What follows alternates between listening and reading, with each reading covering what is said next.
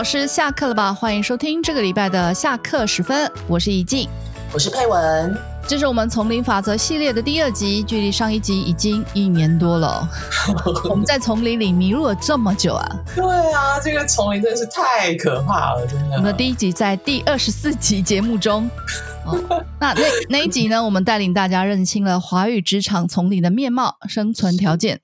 是，然而丛林中有许多危险地带，比如沼泽。嗯，一旦陷入了就很难挣脱。那这一集我们就来谈谈如何避免误踏沼泽。佩文，嗯，你认为所谓的沼泽指的是什么呢？其实，呃，我自己认为啊，所谓的沼泽呢，指的是那种就是表面上看不出危险，比方说它可能长了很多的草啊，或者是就是一滩水啊什么的 样子。对对对，然后但是呢，你一旦陷入呢，就会有非常致命的危机，像这样子的陷阱。嗯嗯嗯嗯。所以其实如果把这个隐喻用在华语教学上，我觉得沼泽指的就是对语言教学的一些错误理解，或者是说一些呃似是而非的概念。对啊，没错，就是对语言教学的理解是华语教学最高的指导原则啊，因为一旦在这里。就是在起点出错之后呢，后续的每个步骤都有可能发生问题啊。对啊，你起点一错，你可能就后面的方向就不对了，对，不回头了，真是的。所以，那么你认为对语言教学的错误理解有哪些呢？呃，我觉得对我来说，就是第一个最最严重的，就是呃，有些老师对他会把母语跟二语教学混淆。哦，这个是常见的，是吧？对对对，而且这是非常非常严重的一个起点的错误。嗯嗯，对。那我自己认为，它可能会出现在下面几类老师当中，还分类哈。你知道我是那个 条目控，对对对对。OK，所以第一类大概是那种就是国文老师转职，嗯，对，有有这个应该是大部分对吧？对对对，因为其实现在呃有一些老师们，比方说有些国文老师他可能退休，或者是说因为呃现在他嗯反正就是他。多角化经营他的那个 职涯的时候，那国文老师如果是转职的情况来跨行教华语教学的时候，就会出现这个问题。嗯嗯，对。那第二类是属于就是那种因为少子化的关系嘛，所以我们其实有很多学校招生是不足额的。那为了这样，然后也为了国际化的关系，所以其实招收了很多的国际生。对，但是学校又没有这么多的呃科系的，就是相关的华语老师。对。能够来教他们中文，因为你招进来了，你还是要让他们能够跟上学习，或者是说，对对对对对，至少生活上要没有问题嘛。对，那没有那么多的老师怎么办呢？他就要逼迫，用逼迫，对，因为我们周遭真的有一些老师就是被逼着去。然后英文系的老师被逼着来教华语，还有设计系的，哎，对对，好就要去教外国学生。对，然后我还看过什么护理系的老师真的来教华语。对，我们也遇过这样的老师来求救了。真的，真的，就是我觉得像这样子，就是其他科系老师被逼迫来教中文，这是第二种。嗯，那第三种就是完全没有语言教学背景的人，他是为了生活而教中文的，又或者是为了兴趣。对，就是他可能，或者是有一些是，比方说，呃，他自己有朋友，或者是甚至有孩子，然后他开始觉得，哎，我应该要教我的朋友，或者我教我的孩子中文这一方面的。对，就是完全没有语言教学背景的经验，踏入语言教学的。对对对，就不管他是为了生活，或者是为了兴趣而踏入的，那我觉得这三类老师比较有可能会去把母语跟二语教学。或者是外语教学做混淆，嗯，对。然后我们这里其实要澄清一下，就是我们提到这三类老师，是因为哦，华语老师大概可以分成两类了。一类是受过专业的华语教学训练的老师啊，像一些那个华语教学系所，对，或者是华研所毕业的对。然后另一类就是没有受过专业训练的老师。那我们提到的这三类老师，就是后者的主要组成成分哦。对对，所以并不是这几类老师不能教中文，而是既然要进入华语教学领域，就是我们所谓隔行如隔山嘛，就应该要认真地了解这个领域的基本知识哦，它的教学核心到底是什么？对对对，我我我真的必须要附和一句一下，就是嗯，其实这三类老师目前在台湾，或者是其实在世界各地，也可能都是非常大的一个华语老师组成的分子。是。对，那当然啦，就是大家也可以很严格的去说，就是说啊，你这些呃华研所毕业或是华语科系毕业的老师，有的时候不一定也会出现其他的问题，是但是是，他们至少知道，就是说哦，华语教学是一个起点，是一个什么样的概念，嗯。嗯，对，所以我们才会讲，就说哎，那现在就是这三类呃，特别是没有受过。一开始没有受过专业训练的老师，那他更应该在就是呃华语教学的那个对部分要掌握清楚。嗯，到底所谓的语言教学是什么样的性质跟情况？对，没错。对，那其实我们周遭都很多这样子的人啊。那嗯，我想问怡静的是，这样的老师，你觉得在你观察起来，他比较容易出现的几种教学方式，可能会是什么样的？嗯，我也来整理一下好了。我先讲一个，就是呃，印象比较深刻的，就是看到就是一个退休的老师，然后转到华语教学，他会用教国文的方式来教华语。教国文的方式是什么概念？就等于是说，他把对象他没有分清楚对象，他就以为好像是就是在教本国学生，所以就像打开课本啊，好，各位同学，我们打开课本来看一下第几页，然后开始你一句念课文，然后有没有问题，然后开始讲解这里面的。分析对题解作者，还有讲呃文具赏析啊，还有画家具、背诵家具这这一类的这样。哦，我觉得文章赏析真的是，就是对 对，就是我觉得呃国文教学的文章赏析跟华语教学的文章分析分析是不一样的。对对对，所以哦，像赏析的话，对啊。我们说国文的方式是我们对象是母语者嘛？母语者他已经没有这种使用中文的那个问题。对对对，他要提升的是学生的一些思维跟他的熏陶。对对对对对对对。可是，嗯，不好意思，其实我觉得，我觉得呃，其实这个不见得完全都是那个怎么说，就是呃，没有接受过。呃，专业训练的老师，因为像我在上海的时候啊，嗯我也看过，我自己那时候是在外汉嘛，就是对外汉语教呃学院，我发现我的同学他是呃外汉的博士生，他在上课的时候，他也会这样，就是哦，同学们，我们现在打开课本，然后到第几页，然后开始念你一句我一句，对，然后接下来就开始做那个就是老师口书口口授的这种，然后我就觉得哇。你不是外汉的博士生吗？那为什么他会有这样的方式呢？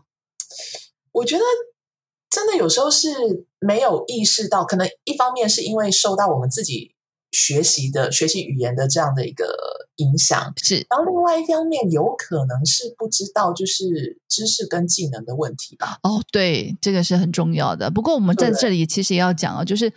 身为老师，当上老师啦，我觉得老师的那个出发点一定都是好的，因为他会是用尽全力想要让学生学到东西，只是说那种方法跟那个起点到底怎么去拿捏，怎么去切入啦。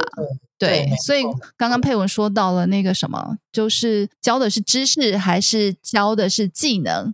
对，因为很多老师不知道知识跟技能到底它的差别在哪里了。所以有些老师他只是用讲授的方式不练习，这个意思是什么？我其实我们可以举个那个游泳的例子来说好了。游泳到底是知识呢，还是技能？当然是技能啊。对，因为你要让这个人是可以下水，然后不淹死的，因为他必须要游泳。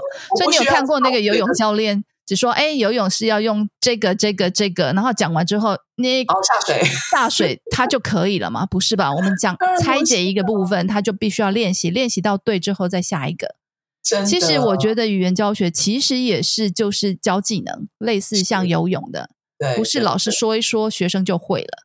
对，我觉得至少啦，至少就是。在零级、初级、中级这个阶段，就是语言教学当然有知识的部分，但是一开始的时候，它绝对是一个技能的训练。是，没错，是是是，你对啊，这个就让我们讲到了文章赏析是在华语教学里面是不不存在的吗？是存在的，只是可能是在中高级以上啊，看学生的那个他的专业或者是他的兴趣在哪里。这个有机会我们可以再说。对，那另外一种呢，就是另外还有就是有的。其实你一问哦，就是教华语，大家的想法就是，哎，用英文来教中文，对，你的英文应该很好吧？对，你的英文应该很好吧？然后他就会觉得课堂上就是老师要用英文来教中文。哎，为什么？你以为每个国家都会说英文吗？真的，就是我觉得对这些日韩的学生真的很不公平。真的，他们好可怜。对啊，那为什么我还来台湾学中文，还要先学会英文才有办法学中文？哎，这个真的是有学生跟我们反映过，哎，跟我反映，他说老师，我我来台湾学中文。为什么我要先学英文，再 才能学中文呢？然后结果英文进步了，对，结果英文跟中文对英文进步了，中文也进步了，这样，这个到底是要高兴还是要难过呢？对啊，对啊，所以其实而且不是我们就是真的不是用外表来判断这个学生他到底是不是英文母语者，所以真的有时候用全部用英文来教中文，我觉得这个也是。要看场域，你要教的地方是在哪里？对，这个这个题目其实也可以谈很很多，因为对象不同，地呃教学地方不同，课程性质不同，还有对中有很多原原因素啦。是，对。可是如果是在以我们的教学的，比如说在台湾的语言中心的话呢，我觉得其实我还是很鼓励老师，就是先挑战比较难的，能不能用全中文的方式来教中文呢？没错，对，我觉得。就是扩大学生的那个接触量也是很重要的，是是，对，嗯，所以其实我们刚刚已经谈到这些不适当的教学方式，其实我们觉得简单归类一下，就是因为老师他没有认知到你教母语人士跟教外国人是不同的，这是第一个。对，那当然就是第二个，呃，就是已经结呃举的那个例子，你教游泳，它到底是教知识还是教技能？所以知识跟技能的教学也会影响你对一开始的这个。呃，教学方式跟认知的差异，嗯嗯，没错，对，就所以就是老师对这两者的差异，对，呃的认知还有掌握之外呢，那还有没有别的呢？嗯，再来就是说，有些人我觉得他们会认为语言教学要有趣啊，所以不用教语法。这个这个，在我听起来，这句话背后的想法就是。语法教学它必然是枯燥乏味的，我个人觉得这一题一定要问问你，你同意吗？你问我，当然不同意呀。对，事实上语法教语法是很有趣的，真的真的，因为它可以设计很多活动。其实，比如说，如果在一课的教学里面，我最喜欢上的现在就是语法跟课文。生词你不太想上，生词。它的变化比较不会那么多啦。对，这倒是。对我们有时间的话，之后也可以开再谈那个语言要素的教学，再来谈它的区别到底是什么。真的教语法可以很有趣，怎么能有趣呢？我觉得语法教学的最高境界其实就是教语法于无形。那怎么教语法于无形呢？对啊，太高太太莫测。对啊，高深莫测。因为一般来说呢，大家会觉得教语法就是要。就是很硬啊，要把那个公式告诉学生啊，这里是动词，这里是要修饰，这里要干嘛干嘛的。当你要套用这个东西的时候，你就会觉得很生硬、很死，需要背译，很无聊。可是你不要忘记了，我们的语言虽然是语法，它是在生活使用嘛。所以如果老师你可以，呃，很重要的就是老师要对你这个语法去掌握它的功能跟使用情境的话，然后把它融入在你的。活动里面，让学生在玩活动或者是操练活动的时候，自然而然就已经吸收了这些东西。对对对，对，这个就是所谓的教语法于无形啊。那因为设计活动嘛，老师可以用有趣的方式设计很多啊，哦，让学生玩的很开心，又学的很多。嗯，所以我不觉得语法它就是枯燥乏味的。当你是摸透了那个语法的功能跟使用的情境的时候，有很多可以让你使用的。对对对。而且我觉得，其实就算就算就是呃，你这一课的语法教学不是就是不是有很多的活动，就算你只是做一个提问的练习，对我觉得，如果你把这个语法的功能跟情境摸透了之后，你的提问也会变得很有趣。就是即便它只是单纯的提问练习，是啊，你就看我们平常像我们现在在对话，对对，也可以有笑声，对吧？对啊。是这个都没有靠任何东西，就是靠我们的一问一答交流沟通来的嘛？那这个其实就是我们呃语言教学的最高境界啊，就让学生可以只靠一张嘴。对对对对对，我觉得这个这个其实呃，我觉得老师们就是尤其是呃没有经验的老师们一定要非常要掌握这个东西，就是语言教学它不是它，尤其是语法教学，它真的不是一个纯粹结构的练习，是的，然后也不是那种就是好像数学公式你套进去你就可以得到答案。我觉得这个嗯语言跟数学不一样，它它复杂太多了。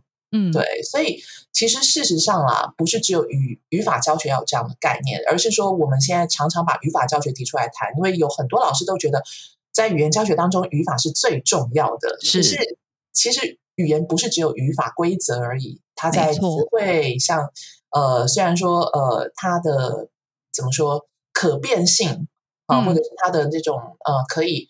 转换的这种练习没有那么的没有语法这么的多样，但是词汇啊、课文啊，或者是篇章的教学，我觉得也要秉持这样的概念，就是它不是一个公式的套用。没错，对对对。是那除了就是上面我们讲到，就是哎，有三类老师他们的那个认知上可能会有一点点的差异，然后第二个就是语法教学是枯燥乏味的。除了这两个之外，你认为还有什么错误的理解？哦，还有有些老师他认为，只要有正确的语法跟词汇，就能说出流利而正确的中文哦。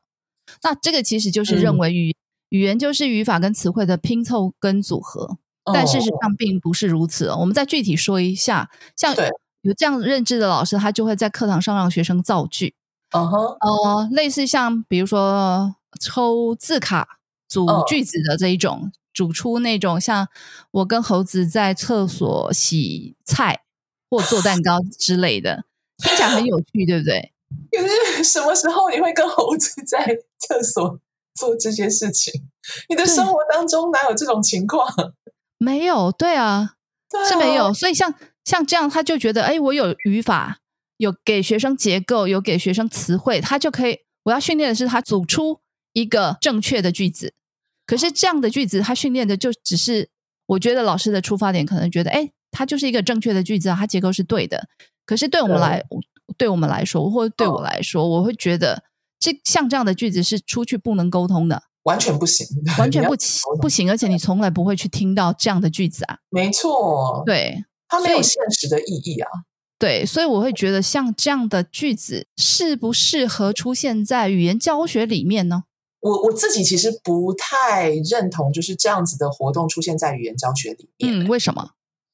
因为我真的觉得就是你会让学生产生一种错觉，就是哎，老师因为已经把我的那个语法结构固定下来了，然后呢，我在每一个结构当中抽出一些正确的词汇，这些词汇都没有错哦，是好，然后把它拼起来之后，哦，原来中文就可以这样，就可以产，就可以产出，就可以产出一个正确的中文。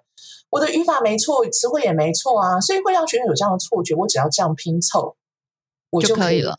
对我的中文，而且你可能有些老师还很可爱，就会说：“好，来，我们把这个句子念个两三次。”对，那你的流自利度就提升了嘛，对不对？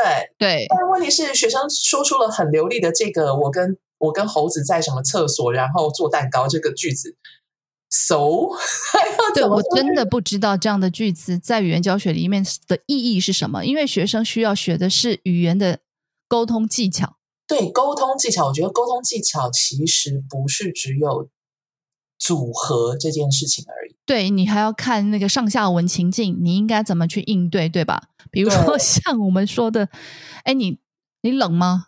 其实想想说的就是我想关冷气，耶，对、啊，它不是这样一对一的对应，哎，对不对？对啊，对啊，所以其实老师要提供的更更多的是那个实用的功能跟情境啊。那另外一种比如说像，我们就又想到了，有些老师在教句型的时候，就用图片让学生去呃嗯嗯嗯，就另类造句，就是填进去，对不对？对那我要举一个，比如说我们会用连什么什么都，连一块钱都没有。对那很多老师大概连什么什么都没有吧？是不是？嗯或是连什么什么都不会，对，就是名词加动词。对，那你可能给一个量，然后后面给个动词，它就可以造出一个什么连连老师都不会，连一块钱都没有。那我倒想问问的就是，像连一块钱都没有跟没有钱有什么差别？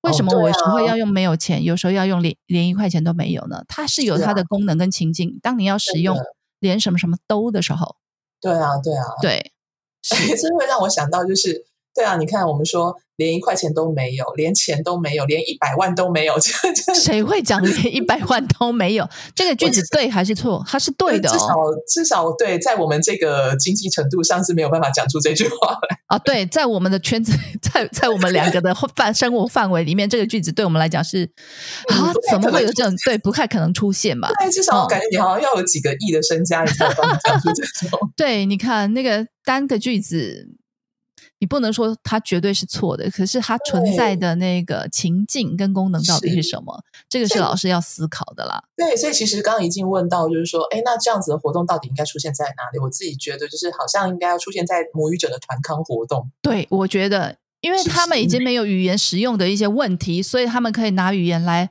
乱搞。对对对，就来恶搞语言这样子。真的，真的，对，它是适合用在团康活动，不适合用在语言教学里面。没错，没我错。觉得，嗯，好，就是因为已经刚刚讲的是功能跟情境嘛，是我觉得刚刚有一个地方是扯到那个语用，比方说我连一块钱都没有，我连一百万都没有。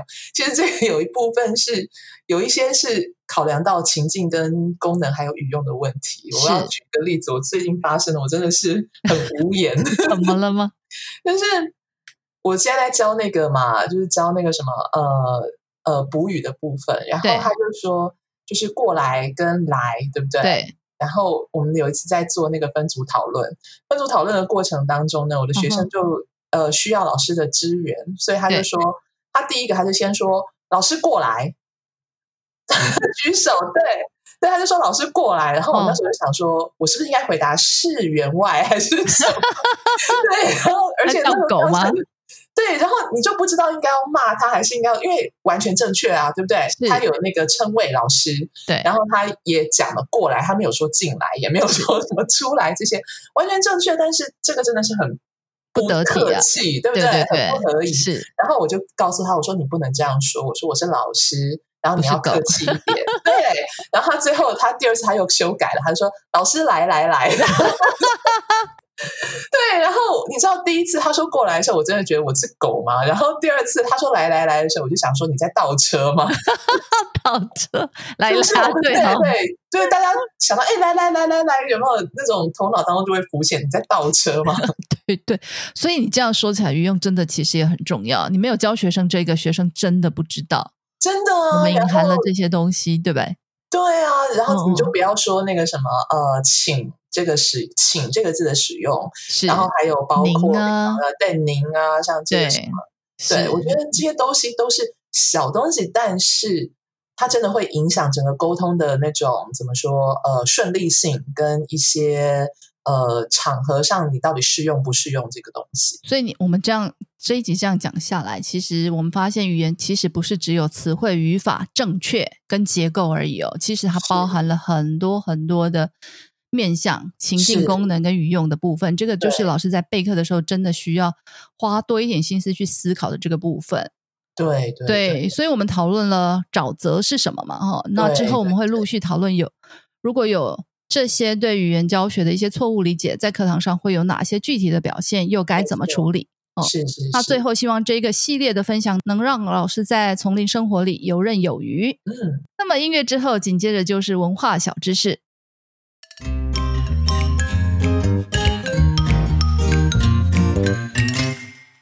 多一分知识，少一分误解；多一点认识，少一点歧视。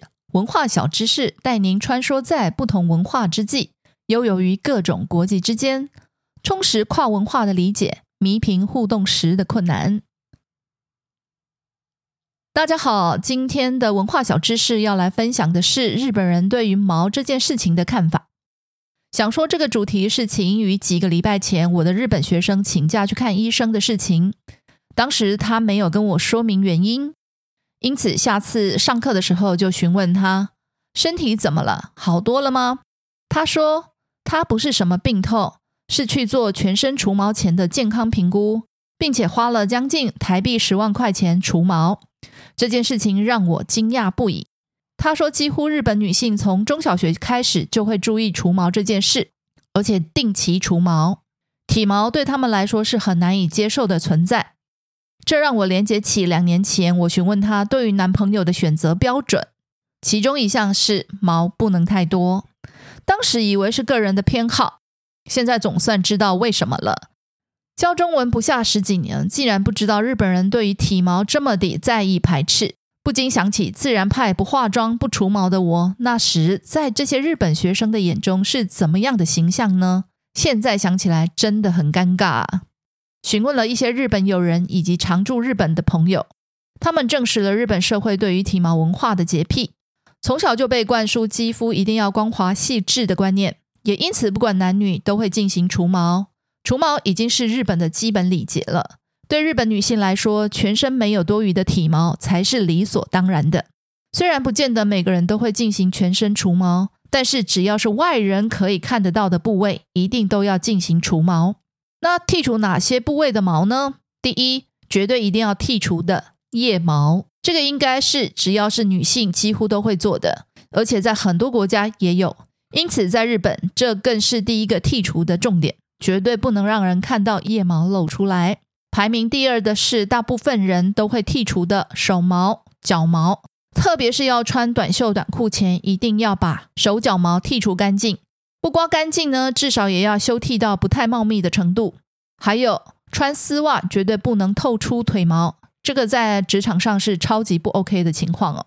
最后一个是程度之极的那些细小或看不到的毛，比如人中汗毛、眉毛、手指毛、颈部背后的毛。还有背部毛，甚至私密处的毛，人中汗毛会影响化妆，所以要剔除。眉毛要修剃出漂亮的眉形才算整洁。而手指毛虽然不多，但是被客户或外人看到也是挺尴尬的。听说有一位华裔老师就是因为手指毛被日本学生投诉，那位老师不礼貌。对于这些部位的要求标准呢，实实在在说明了日本真的是一个为了除毛毅力满分的国家呀。另外，听说年轻人私密处除毛跟中年人私密处除毛的原因不同，年轻人是为了时髦漂亮，中老年人则是为了年老时看护的方便，不造成麻烦。所以除毛对日本人来说可以说是全民运动了，是吧？以上就是今天的文化小知识。若没有除毛习惯的老师，可以在穿着打扮上注意一下，同时也可以在课堂中有意无意地分享各国对于体毛不同的认知标准。希望不会让日本学生对老师的第一印象就是留下 “Oh my God” 的惊讶。那么，文化小知识，咱们下次再见喽！